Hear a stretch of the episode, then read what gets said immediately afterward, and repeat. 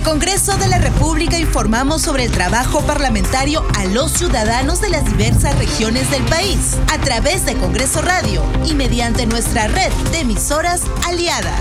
Nos escuchan en el norte, centro, sur y oriente del país por Radio Nacional, por 270 radio radio radios de la cadena Betel, por 50 emisoras de la red de comunicación regional RCR y otras 100 emisoras de Lima y el interior del país. Congreso Radio, informando en todas las regiones del Perú. Usted está escuchando Congreso Radio. A esta hora presentamos Al Instante desde el Congreso, con todas las noticias del Parlamento Nacional. ¿Cómo están? Bienvenidos a su programa Al Instante desde el Congreso. Les saluda Carlos Alvarado y estos son los titulares. En el Congreso de la República se analizó los avances de los acuerdos sobre la legislación europea cero deforestación que se trataron en la ciudad de Tarapoto el 11 de octubre del 2023. La vicepresidenta del Parlamento Amazónico, Parlamás, Carol Paredes, recordó que nuestro país tiene más del 60% de su territorio de selva amazónica. De allí dijo que se requiere buscar el desarrollo sostenible donde el progreso económico y el cuidado de nuestros bosques vayan de la mano. Se trata, señaló, de sensibilizar a la población sobre la necesidad de preservar y mejorar nuestros bosques amazónicos. A la reunión asistieron autoridades regionales y las ministras del Ambiente Albina Ruiz Ríos y la de Desarrollo Agrario y Riego Jennifer Contreras. La ministra Ruiz sostuvo que la cita de trabajo tiene una agenda muy importante para la región amazónica en general y que representa una gran oportunidad para evitar el deterioro climático. La titular del Midagri informó que una de las metas propuestas se está cumpliendo como es el registro de más de 2 millones de productores agrarios en un documento oficial. Y continúa por cuarto día consecutivo la semana de representación en todo el país. Legisladores de todas las bancadas visitan las regiones a nivel nacional. Así el presidente del Congreso Alejandro Soto prosigue sus actividades en la región Cusco. Hoy sostuvo reuniones con dirigentes del Sindicato Único de permanentes del gobierno regional del Cusco y del Sindicato Nacional de Trabajadores del Ministerio de Agricultura y Riego. Escuchó sus demandas para impulsar acciones desde el Parlamento en defensa de los derechos de los trabajadores de ambos sectores. En la víspera, en el marco del procedimiento de transferencia de bienes, el titular del Parlamento entregó un vehículo para reforzar la seguridad ciudadana en la provincia cusqueña de Chumbivilcas. Los congresistas de Fuerza Popular continúan con actividades por la semana de representación, recorriendo cada zona del país para atender las principales necesidades de la población. La tercera vicepresidenta del Congreso, Roselía Muroz, pidió que se cite al Parlamento al ministro de Salud, César Vázquez, por un tema de las vacunas contra la COVID-19 tras la grave denuncia periodística en la que se señala que se está aplicando vacunas vencidas en la lucha contra el COVID-19, he oficiado a la presidenta de la Comisión de Salud para que cite con carácter de urgencia al ministro del sector para que informe sobre este hecho, escribió en las redes sociales. Desarrollamos noticias en al instante desde el Congreso. En el Parlamento Nacional se analizó los avances de los acuerdos sobre la legislación europea cero deforestación que se trataron en la ciudad de Tarapoto el 11 de octubre del 2023. La vicepresidenta del Parlamento Amazónico, Carol Paredes, recordó que nuestro país tiene más del 60% de su territorio de selva amazónica. Escuchemos un punto específico que tiene que ver justamente con los acuerdos que se ha tomado el 11 de octubre respecto a la legislación europea cero deforestación. Como todos y todas ustedes saben, nuestro país cuenta con más del 60% de su territorio comprendido en la Amazonía. Se requiere buscar el desarrollo sostenible, donde el progreso económico y el cuidado de nuestros bosques vayan de la mano.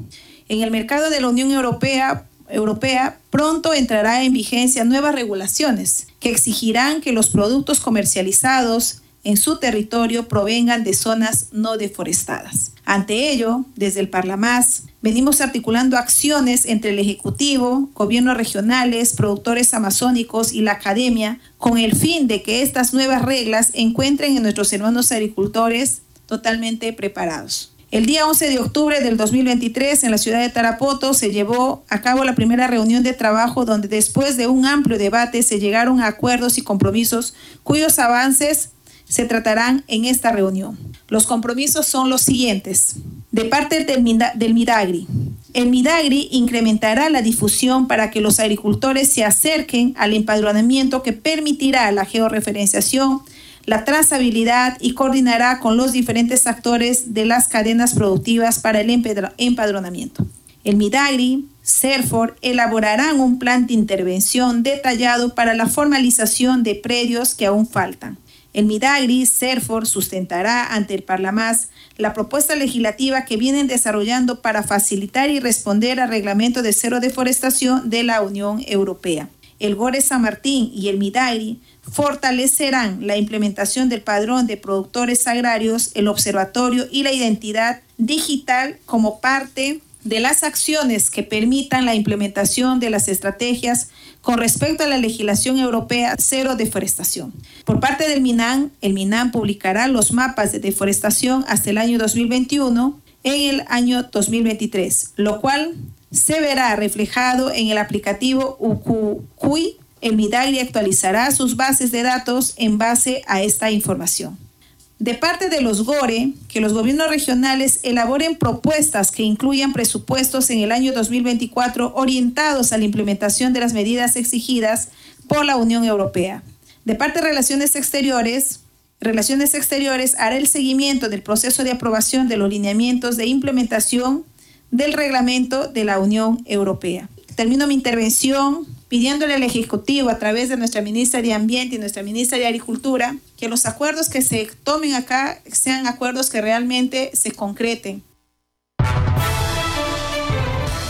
Y la ministra del Ambiente, Albina Ruiz Ríos, presente en la reunión, sostuvo que la cita de trabajo tiene una agenda muy importante para la región amazónica en general y que representa un una gran oportunidad para evitar el deterioro climático. Escuchemos. Esta es una agenda muy importante eh, para la región amazónica en general. Eh, nuestra eh, congresista es la vicepresidenta de Parlamás, que agrupa obviamente a los ocho países que estamos en el bioma amazónica y uno de ellos es el Perú. Y todos sabemos además que el territorio peruano comprende más del 60% en nuestra Amazonía y ello representa realmente una gran oportunidad pero si no la aprovechamos de manera sostenible puede convertirse en una desventaja, dado que su deterioro provocará el cambio del clima, alterando los ríos, la lluvia y los servicios ecosistémicos que nos ofrece. Por ello debemos asumir como una oportunidad este desafío de incrementar la productividad y calidad de nuestros productos en armonía con el ambiente, al fin de seguir posicionándonos en mercados cada vez más exigentes como el de la Unión Europea. En este contexto, permítanme destacar el compromiso que adquirimos en este espacio de trabajo el 11 de octubre del año pasado, donde el MINAN se comprometió a publicar los mapas de deforestación hasta el año 2021 lo cual se verá reflejado en el aplicativo Cucuy. Debo señalar que este compromiso ya ha sido cumplido. Ambos mapas de, deforestación, tanto la del 2020, que no estaba, y la del 2021, ya se encuentran en este aplicativo y todos pueden disponer de ellos. Asimismo, trabajando de manera articulada como ejecutivo, hemos socializado con el MIDAGRI esta información.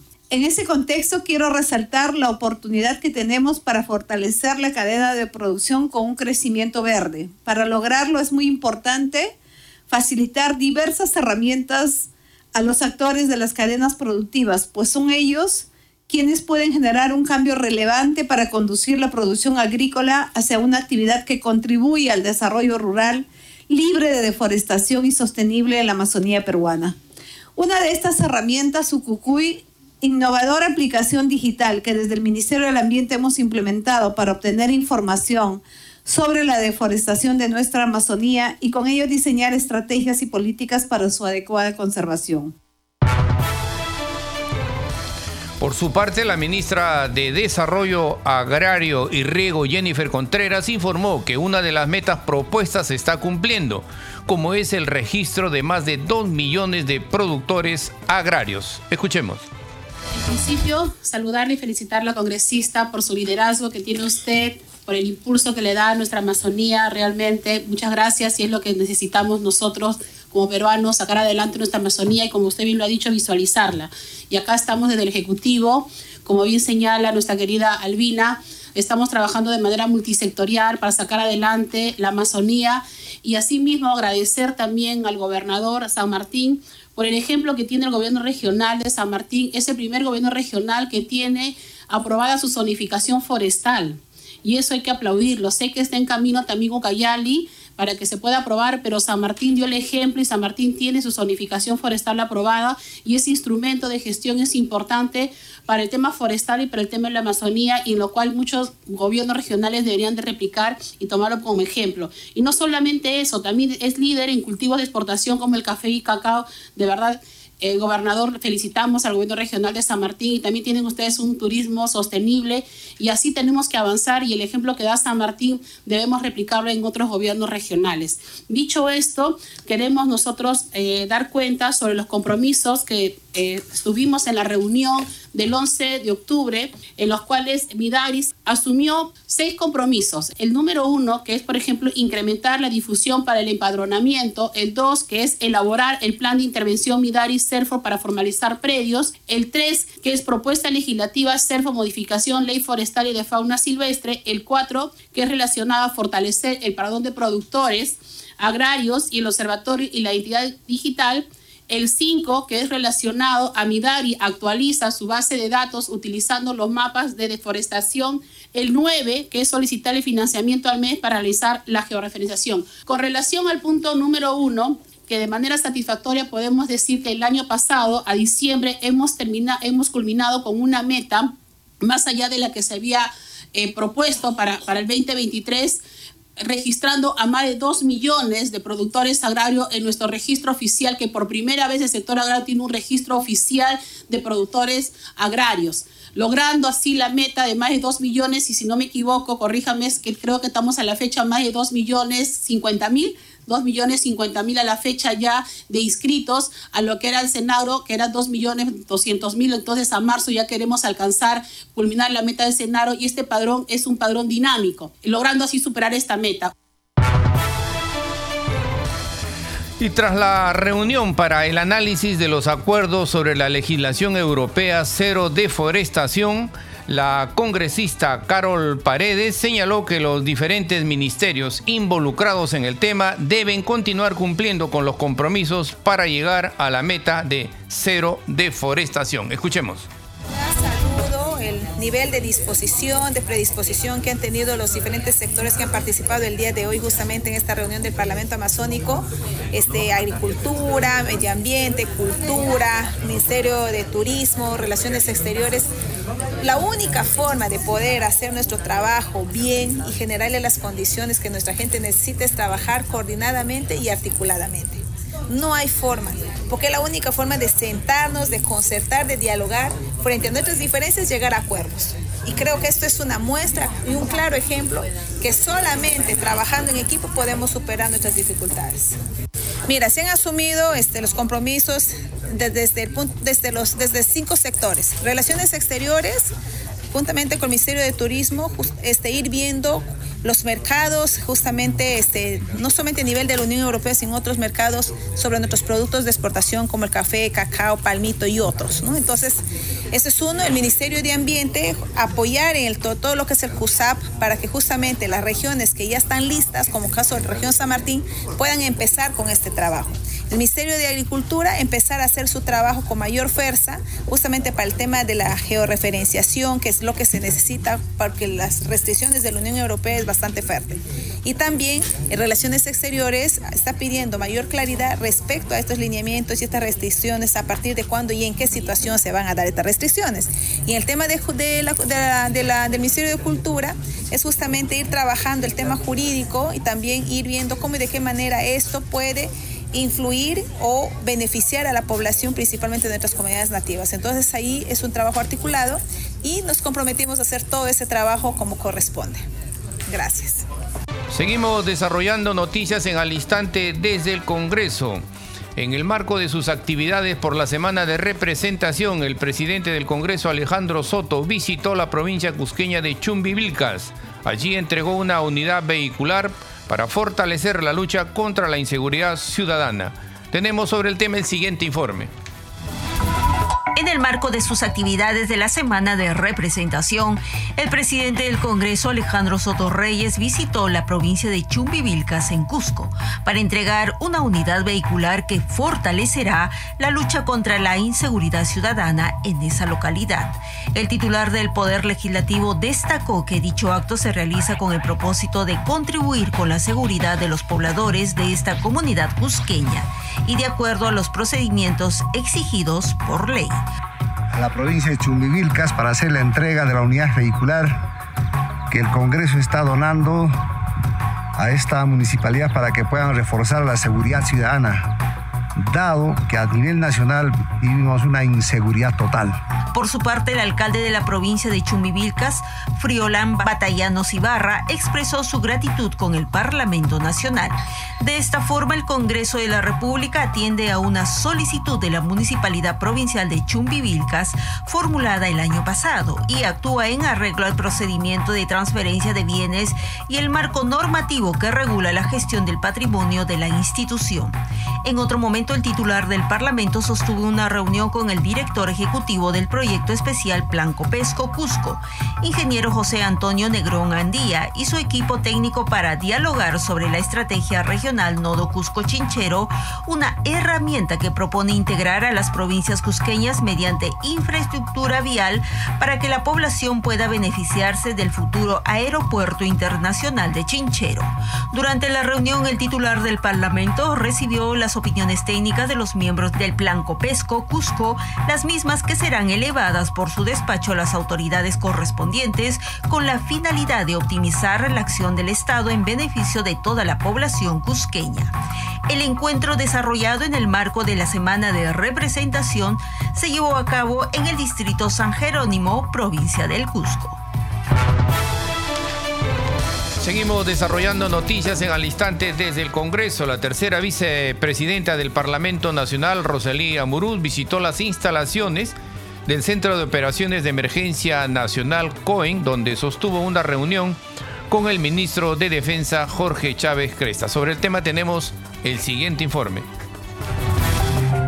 Través de un trabajo articulado, la tercera vicepresidenta del Congreso de la República, Roselia Muruz, gestionó la designación de maquinaria pesada a favor del distrito de Santa Eulalia a fin de poder realizar labores de prevención frente a la llegada del fenómeno El Niño Global. Y la verdad nos llevamos una grata noticia para el distrito de Santa Eulalia, que nos encontramos con su alcalde, con Luis Ñaui, con el que venimos trabajando ya durante bastante tiempo porque existen pues distritos como Santa Eulalia, como Chosica, como Chaclacayo, que también hemos acudido en varias oportunidades donde hemos podido fiscalizar y hemos podido ver el riesgo de, un posible ya desborde del río, ¿no? El anuncio lo realizó durante su visita de representación al Centro de Operaciones de Emergencia Nacional COEN, donde mantuvo una reunión con el ministro de Defensa Jorge Chávez Cresta y el alcalde distrital de Santa Eulalia, Luis Gina Bueno, agradecimiento constantemente a nuestra congresista que siempre nos está asistiendo al primer llamado que, que hacemos. Santurel es un distrito bastante vulnerable en las épocas de la lluvia, es un distrito acogedor turístico con, con mucho que dar, pero en esta temporada Santurel clama siempre de apoyo porque no hubo una política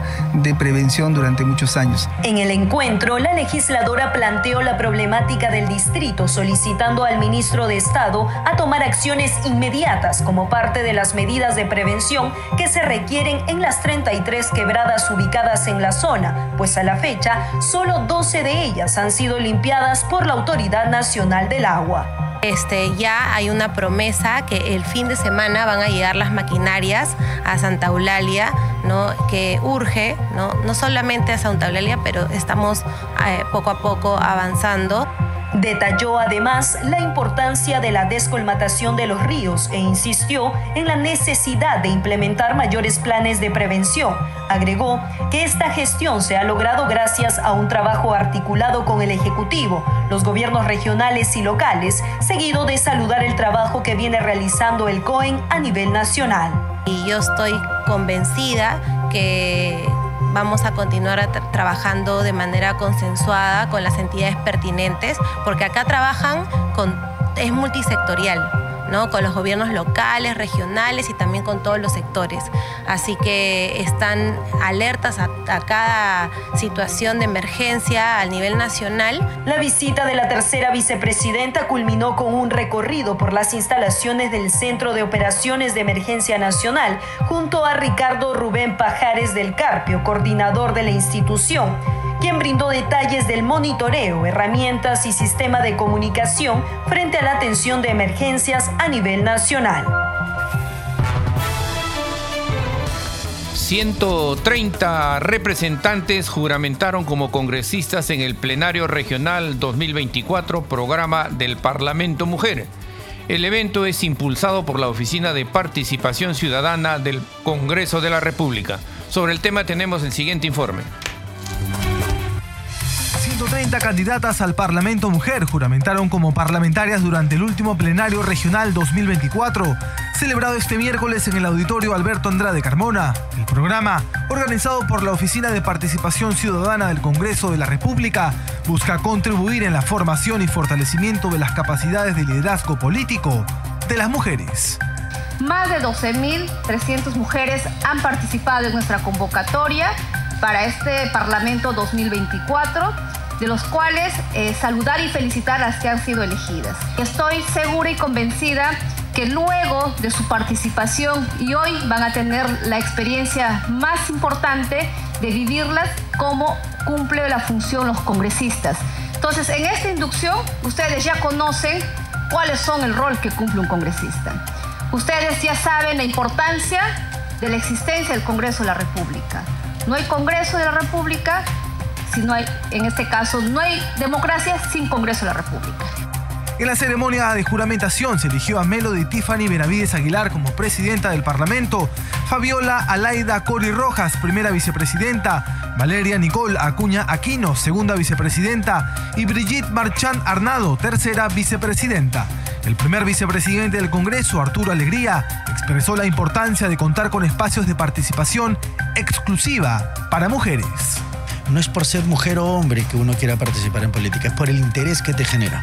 Y el interés cuando en el caso del Congreso, de la mesa de mujeres parlamentarias, tienes un espacio donde te van a poder capacitar y vas a poder abordar temas eh, de carácter social, sobre todo, porque me imagino que eso va a ser eh, gran parte de las propuestas legislativas que se van a presentar acá, creo que es importante entender la dinámica.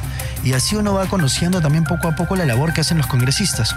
Y esto definitivamente, como tú bien mencionas, va a mejorar lo que en el futuro va a ser a nuestros representantes en el Parlamento del Congreso.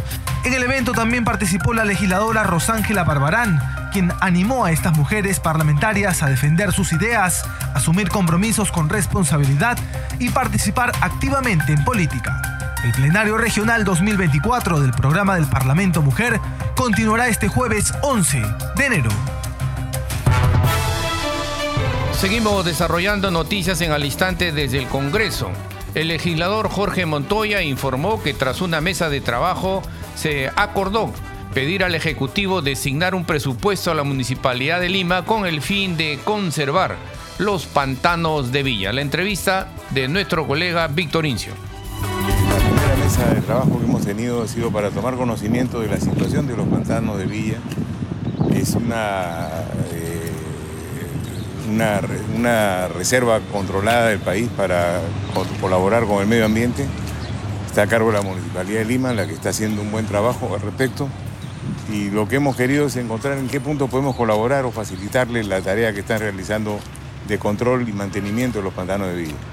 Uno de los puntos que hemos observado es que no tienen presupuesto adecuado.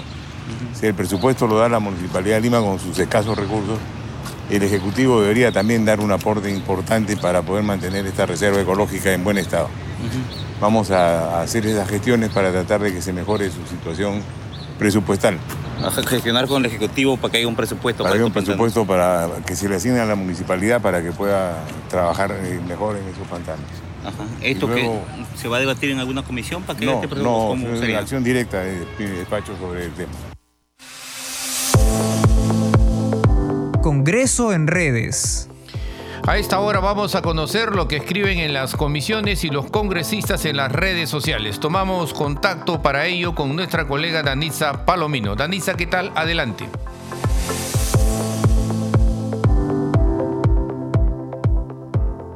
Muchas gracias, Carlos. Vamos a dar cuenta de las publicaciones en redes sociales. Iniciamos con la publicación de la congresista Rosángela Barbarán. Ella publica lo siguiente. Nos reunimos con el embajador de Marruecos y abordamos el tema de la importancia y fortalecimiento del deporte, sobre todo en el distrito del Carmen Chincha, con quienes hay intención de formar un convenio de cooperación. Continuaremos trabajando por su bienestar. Vamos con la publicación de la congresista Jessica Córdoba. Dice por invitación del presidente de la Corte Superior de Justicia de Lambayeque, el magistrado Edilberto José Rodríguez, hoy participé de la ceremonia de bienvenida por la visita del señor presidente de la Corte Suprema de la República y del Poder Judicial, doctor Javier Arevalo, junto a colegas congresistas y otras altas autoridades. Como congresista de la República mantengo firme mi compromiso por buscar un sistema de justicia eficiente para todos los peruanos. También tenemos la publicación de la congresista Milagros Jauregui, ella ha publicado lo siguiente, es ley. Publicado en el diario El Peruano la ley 31975 de mi autoría que garantiza el derecho del nacido vivo al tamizaje neonatal universal en todo el sistema de salud, una medida crucial para detectar enfermedades congénitas y brindar tratamiento a tiempo a nuestros niños. Finalmente vamos con la publicación de la congresista Patricia Juárez, dice Semana de Representación, reunión con varios alcaldes de Piura y la Unión para verificar el avance de obras de prevención en su jurisdicción. Bien, Carlos, son algunas de las publicaciones en redes sociales. Adelante con usted en estudios. Gracias, Danisa, nuestra colega Danisa Palomino, con el segmento Congreso en redes. Este programa se escucha en las regiones del país gracias a las siguientes emisoras. Radio Inca Tropical de Abancaya Purímac, Cinética Radio de Ayacucho, Radio TV Shalom Plus de Tingo María, Radio Madre de Dios de Puerto Maldonado, Radio TV Perú de Juliá Capuno, Radio Amistad de Lambayeque, Radio El Pueblo de Ayacucho, Radio Satel Perú de Lampa en Puno, Radio La Voz del Valle de Aplao en Arequipa, Radio Estar de Moyendo en Arequipa, Radio Gaceta Ucayalina Online, Radio Líder de la Unión en Piura, Radio Victoria de Ocros en Huamanga, Ayacucho. Enseguida, los titulares de cierre. En el Congreso de la República se analizó los avances de los acuerdos sobre la legislación europea cero deforestación que se trataron en la ciudad de Tarapoto el 11 de octubre del 2023. La vicepresidenta del Parlamento Amazónico, Parlamás, Carlo Carol Paredes, recordó que nuestro país tiene más del 60% de su territorio de selva amazónica. De allí dijo que se requiere buscar el desarrollo sostenible donde el progreso económico y el cuidado de nuestros bosques vayan de la mano. Se trata, señaló, de sensibilizar a la población sobre la necesidad de preservar y mejorar nuestros bosques amazónicos. A la reunión asistieron autoridades regionales y las ministras del Ambiente Albina Ruiz Ríos y la de Desarrollo Agrario y Riego Jennifer Contreras. La ministra Ruiz sostuvo que la cita de trabajo tiene una agenda muy importante para la región amazónica en general y que representa una gran oportunidad para evitar el deterioro climático. La titular del Midagri informó que una de las metas propuestas se está cumpliendo como es el registro de más de 2 millones de productores agrarios en un documento oficial. Continúa hoy por cuarto día consecutivo la semana de representación en todo el país. Legisladores de todas las bancadas visitan las regiones a nivel nacional. Así el presidente del Congreso, Alejandro Soto, prosigue con sus actividades en la región Cusco. Hoy sostuvo reuniones con dirigentes del Sindicato Único de Permanentes del Gobierno Regional del Cusco y del Sindicato Nacional de Trabajadores del Ministerio de Agricultura y Riego. Escuchó sus demandas para impulsar acciones desde el Congreso en defensa de los derechos de los trabajadores de ambos sectores. Hasta aquí las noticias en al instante desde el Congreso. En los controles nos acompañó Eduardo Esquén. Saludamos a Radio Luz y Sonido de Huánuco, Radio Capullana de Sullana en Piura, Radio Sabor Mix 89.9 FM de Kiven Yungay Ancash. Radio Mariela de Canta, Radio Sónica de Ayacucho, Radio Estéreo 1 de Jaugen Junín, Radio Acarí de Arequipa, Radio Continental de Sicuani en Cusco, Radio Máxima de Santa Rosa de Quives y Radio Shalom 104.5 FM Villarrica Oxapampa en Pasco que retransmiten nuestro programa. Hasta mañana.